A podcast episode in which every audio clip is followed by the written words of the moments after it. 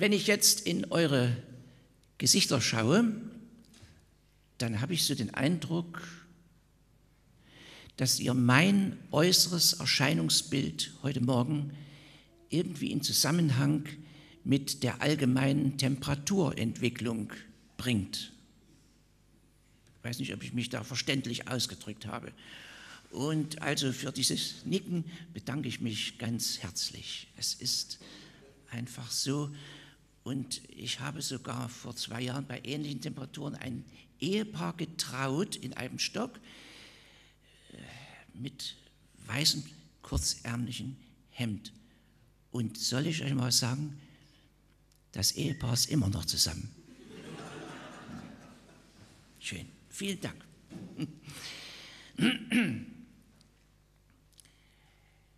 Bevor wir jetzt sein Wort hören, würde ich gern noch mal mit euch, dass wir zusammen in eine Stille vor dem lebendigen Gott, der hier gegenwärtig ist, gehen und ihn bitten, öffne mein Herz, öffne unsere Herzen für dich und dein Wort.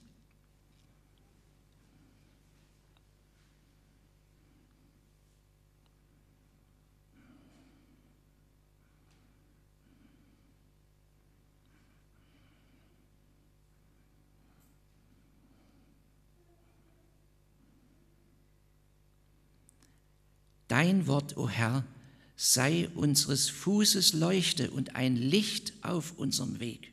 Amen. Heute mal am Anfang eine ganz kurze Deutschstunde. Wie heißt denn das Personalpronomen der ersten Person Singularis? Ganz schwer. Seid nur nicht gar so bescheiden. Personalpronomen der ersten Person Singularis. Bitte? Nicht? Warum seid ihr so bescheiden? Wenn du jetzt hören wirst, einer weiß es bestimmt. Dann muss ich Deutschlehrer holen oder, oder vielleicht sage ich es auch mal selber. Bitte? Laut. Ach so, alles klar. Also jetzt haben wir es. Ich, und wisst ihr, warum ich jetzt gesagt habe, warum seid ihr so bescheiden, dass ihr euch nicht wagt, ich zu sagen? Das ist ja nur ein Wort, ne? Und das haben wir ja alle schon ungefähr seit dem Ende des dritten Lebensjahres, sagt man immer, dass wir dann so anfangen, um die Zeit herum, dieses Ich zu sagen, dieses Ich. Ne? Und das wird ja auch ziemlich deutlich dann meistens, ne? ich, ich. Und deswegen habe ich mich gefreut, wie bescheiden ihr wart, ich wollte gar nicht ich sagen. Ne? Schön. Wenn man dieses Ich mal in die Wirklichkeit übersetzt, dann hat es der Apostel Paulus in seiner Zeit in Galatien an die Gemeinden hat er einen Brief geschrieben, den Galaterbrief, mit so einer besonderen Ich-Lage zu tun. Diese Leute, die gut angefangen haben, aber dann plötzlich solche Ich-Bezogenheit eingenommen haben. Und das waren Leute, denen irgendjemand erzählt hatte, wir müssen, müssen, es kommt gleich noch, unbedingt die Gesetze des Mose einhalten. Jeder sagte, ich halte die ein. Ich bin gut. Ich hab's geschafft. Und Paulus war als Saulus genauso einer ich mach's richtig. Und jetzt kommen doch solche Leute, die plötzlich sagen, dieser Christus, hier, der gekreuzigte, der Auferstandene, der genügt, der macht's. Kommt ja gar nicht in Frage. Wir müssen. Und dann hat der Paulus gemerkt, da ist er als so einer, so ein Ich-Mensch, ich schaff das. Als solcher ist er vom Pferd gefallen. Und dann sagt er den anderen, solche Art von Frömmigkeit, ich schaff's, ich hab's, ich mach's richtig, ist zum Scheitern verurteilt. Ich selber bin ein Gescheiterter und genau als solcher und nicht als der Verfolger der Christenheit schreibt er diesen Brief. Und ich habe jetzt mal zwei Verse daraus. Kapitel 2, Vers 19 nehme ich mit dazu und Vers 20, da heißt es, denn ich bin durch das Gesetz dem Gesetz gestorben, damit ich Gott lebe. Für Gott gemeint ist das Lebe. Mit Christus zusammen bin ich gekreuzigt worden. Hm. Ich lebe, aber nicht mehr ich. Es lebt aber in mir Christus. Das ist der griechische Urtext. Ich bin durchs Gesetz, dem Gesetz gestorben. Dass einer plötzlich grundehrlich und sagt, ich hab's nicht geschafft. Ich habe den Eindruck, also das kann ich nochmal von mir sagen, ne? je älter man wird, desto häufiger spürt man und desto mehr summiert sich das, wo ich es nie geschafft habe. Ich gehöre zu solchen Leuten. Alle Achtung, wo es geklappt hat. Es kam ein sehr, sehr, ich kann mich nicht sagen, wer nicht, ein sehr bedeutsamer Mensch zu mir, der war über 40 und hatte ein tolles Projekt gemacht. Und das hätte ihn natürlich Publicity gebracht. Und das Projekt war in Eimer gegangen, oder wie er es auch immer bezeichnen wollte. Und er saß so vor mir und, und sagte, Herr Pfarrer, das ist das erste Mal in meinem Leben, da war Mitte 40 so, ne? das erste Mal in meinem Leben, dass mir was schiefgegangen ist. Und das, was ich euch jetzt sage, behaltet bitte für euch. Keinem Menschen weiter sagen. Weißt du, was ich gedacht habe in dem Moment, wo der gesagt hat, das erste Mal, dass in meinem Leben was schiefgegangen ist, dass ich was nicht geschafft habe. Weißt du, was ich gedacht habe? Na, es wird Zeit. Aber bitte nicht weiter sagen, ne? Bitte nicht weiter sagen. Der Paulus hat das an sich selber gemerkt. Er hat gemerkt, ich schaffe das nicht. Frau Merkel, lesen Sie doch mal diesen Text. Schon ist die Sache klar. Ich schaffe das nicht. Und deswegen bin ich durch dieses Gesetz, dem Gesetz gestorben. Das wird nicht. Und sag später mal, durch das Gesetz, wo ich nur wie ein Sklave war, bin ich nur vorbereitet worden. Ich schaffe es nicht, aber dann eben das andere. Dieser alte Mensch, der alte Adam sagen wir immer, der ist mit Christus bereits gekreuzigt.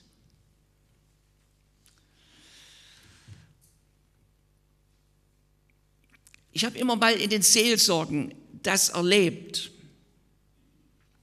Da kommt Menschen in der großen Krise ganz unterschiedlicher Art. Und sie merken, dass sie mit dieser Krise nicht leben können, dass sie der nicht gewachsen sind. Und wir reden. Das heißt, sie reden oder der Betreffende spricht. Und sie kommen oft von der Erfahrung her, dass wenn sie sich unterhalten haben oder wenn Menschen mitgekriegt haben, was mit ihnen los ist, dass ihnen immer wieder gesagt worden ist, so unterschwellig oder direkt, naja, Frau äh, Meier, Müller, Lehmann oder Herr, Sie müssen eben mal ein bisschen abschalten. Sie müssen mal ein bisschen in die Ruhe gehen. Sie müssen mal in den Wald gehen. Oder Sie müssen mal was anderes machen. Sie müssen mal ein gutes Buch lesen. Immerfort, Sie müssen, Sie müssen, Sie müssen. Und das Ergebnis war, ach, wenn du wüsstest, ich schaff's aber nicht. Mir hilft auch das Buch nicht. Ich muss. Und ich habe mal nach zwei Stunden Gespräch, wo ich das muss, Sie müssen mal, ist ja gut gemeint, bewusst vermieden habe, sondern nur zugehört und einfach, wir haben gesprochen, aber nicht, dass ich so sage, ich zeige dir jetzt, wie du es machen musst. Dass ich mal nach zwei Stunden gefragt habe, sagen Sie mal, haben Sie jetzt von mir in diesem zwei Stunden Gespräch mal das Wort Sie müssen, was auch immer, gehört? Und da hatte ich so gehört, nee, also das haben Sie eigentlich nicht gesagt. Guckt mal an. Und, und erstmal sozusagen ankommen. Bei wem denn? Bei ihm. Mal hat ein Gespräch stattgefunden, es hat ungefähr eine, anderthalb Stunden gedauert. Ich habe in dem Gespräch von mir aus überhaupt nichts gesagt. Höchstens mal, dass er, weil ich mal ein bisschen schwer höre, sagt, wie bitte? Ach so, ja, hm, da. Und mal eine irgendwie eine Verstehensfrage vielleicht noch und so, aber sonst nichts, hat nur geredet, nicht? Nur geredet. Und wisst ihr, was die zum Schluss gesagt hat? Herr Pfarrer, haben Sie herzlichen Dank für das wunderbare Gespräch.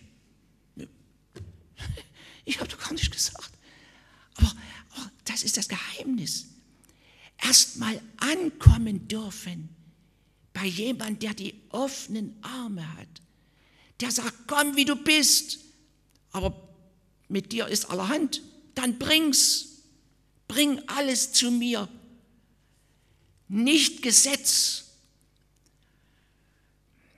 Und manche denken, sie müssten was leisten. In mir muss was angekurbelt werden. Da gibt es Christel. Und wie, wie heißt das? Blue, das Neueste hier, dieses, diese Droge mit Blue irgendwas.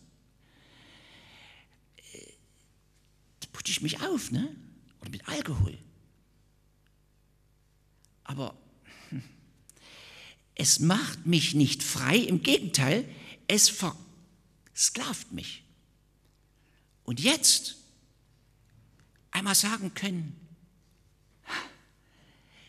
ich bin dieser Lebensart gestorben.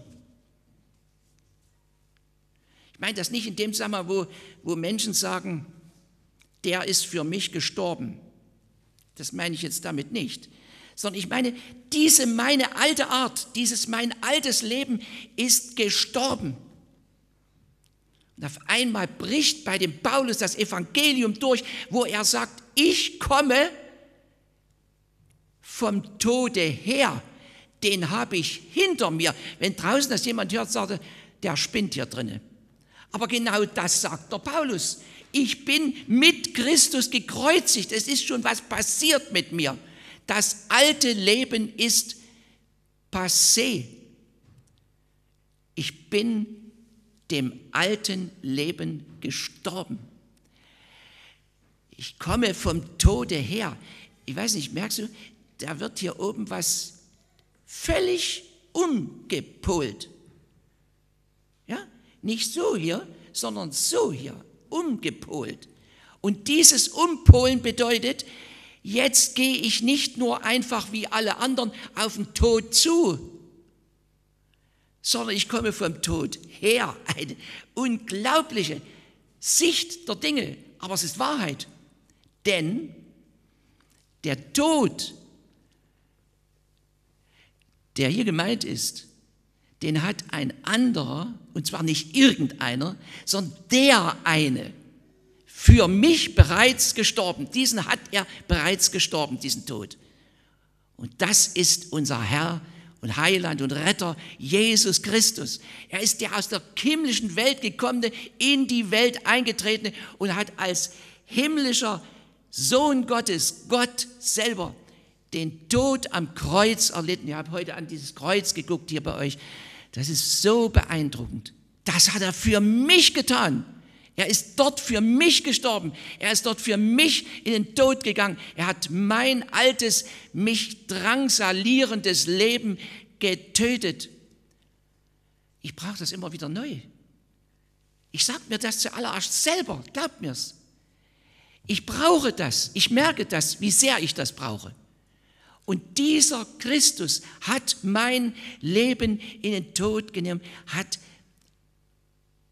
geschafft, was ich selber nicht schaffen konnte. Er hat es getan. Und jetzt wird mir bewusst, dass hier, wo er steht, er hat mich mit in sein Kreuzestod genommen, dass genau das in der Bibel im Zusammenhang mit der Taufe steht.